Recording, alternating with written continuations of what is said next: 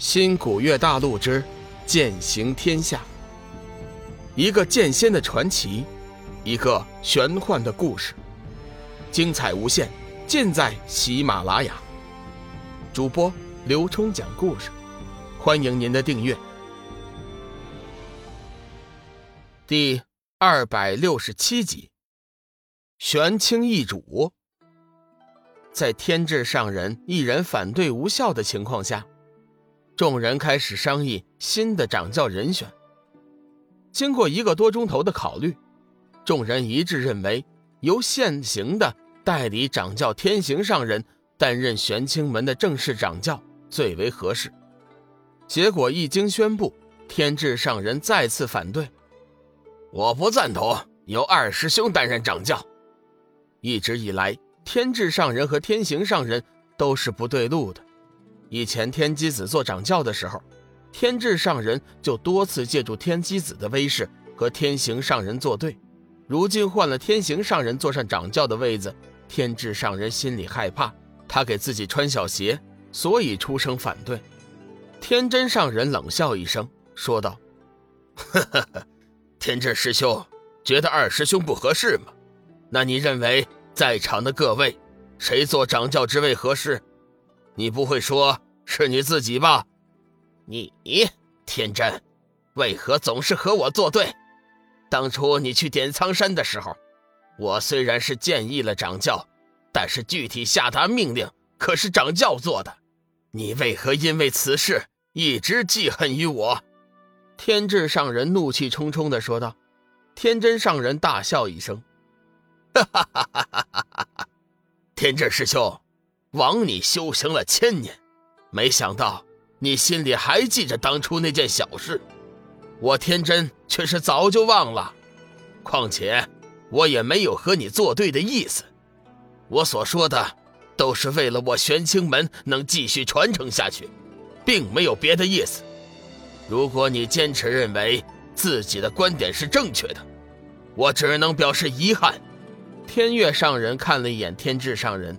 微微叹息：“师弟呀，你的心境可是越来越差了。”停了一下，天真上人大声道：“既然事情已经决定了，就不如就此向派中弟子传达吧。”天月上人道：“此事不可急躁，我认为还是等选好了吉日，完成了掌教继位大典之后再做宣布。不知天行师兄以为如何呀？”天行上人点了点头，好，那就以天月师妹所说，待我们一起完成了继位大典，再做宣布。天行上人想着掌教之位也不是一天两天了，早在紫玉真人飞升之前，他就有心坐在那个掌教之职了。只有坐上了掌教之职，他才能将心中的抱负一一完成，将玄清门推上一个新的巅峰。可惜，紫玉真人最终还是将掌教之职依照祖制传到了大弟子手中。之后，天机子接位后，对他也算尊敬，不但大小事情皆找他商量，而且还叫他坐上了那刑法之职。本来天行上人也就满足了，谁知道那云翔一天天的目中无人，而天机子对他又是极为溺爱，直叫天行上人心中上火。如今可谓是苦尽甘来，终于坐上了掌教的位子，再也不用受那鸟气，同时也可以施展心中的抱负。不过话说回来，如今玄清门是百废待兴，而自己在此为难关头接任，肩上的担子确实是不轻啊。玄山之巅秘境之内的天机子，此时并不知道自己的掌教之职已经被众人剥夺。当日他被三位祖师营救后，一直在秘境中疗伤，如今身上的伤势已经好了九成，不过修为却是降了许多，甚至不足以前的六成，实在是叫他苦恼。三位祖师如今的情况却是好了许多，经过三人的努力，散仙之躯已经完全凝练，力量大增。如果三人联手出动，以他们现在的力量，就算是灭了鬼门也未尝不可，但是实际上他们却不能那么做。散仙如果在修真界施展大神通的话，很容易就会将那四九天劫提前招来。以三人目前的功力，抵抗那四九天劫却还是有一定困难的。三位散仙祖师攻城之后，第一时间就先把秘境重新修整了一番，不但修复了被天劫损坏的建筑，而且还聚集了大量的灵气。现在的秘境之美，才能配得上“人间仙境”四个字。三人还把原先的茅草屋翻修成了如今的晶石殿堂。其间供奉了玄清门的历代祖师的牌位，柔和的阳光照着巍峨的殿堂，显得庄严而神秘。殿堂里却显得稍微阴暗。此刻，天机子正在殿堂之内，历代祖师牌位之前忏悔祈祷，希望他们能够保佑自己的修为尽快恢复，去找龙宇报那雪耻之仇。昊日轻轻走进殿堂。看着天机子祷告的身影，微微叹息一声，随后便转身走了。天机子听到祖师的叹息，身躯微微一颤，随即就恢复了正常，并没有回头，依旧独自一人闭目盘坐。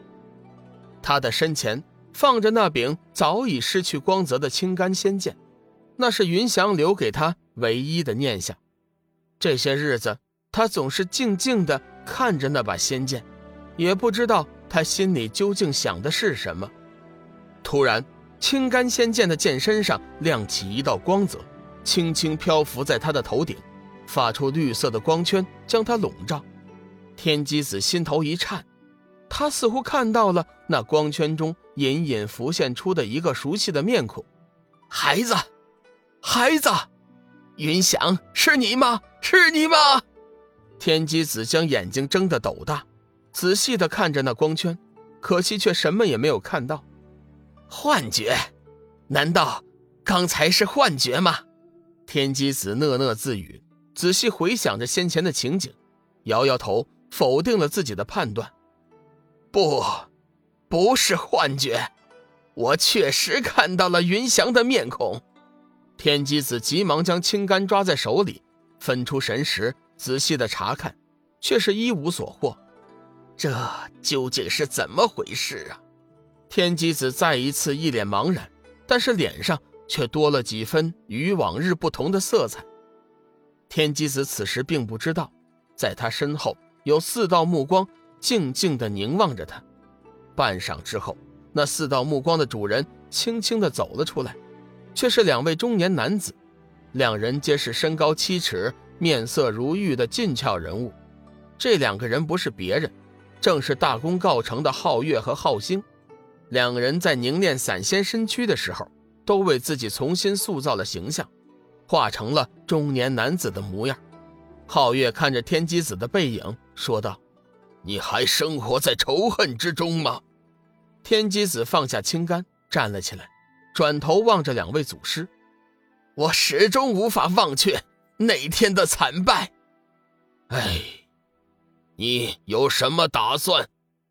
皓月微微叹息一声，问道：“本集已播讲完毕，感谢您的收听。长篇都市小说《农夫先田》已经上架，欢迎订阅。”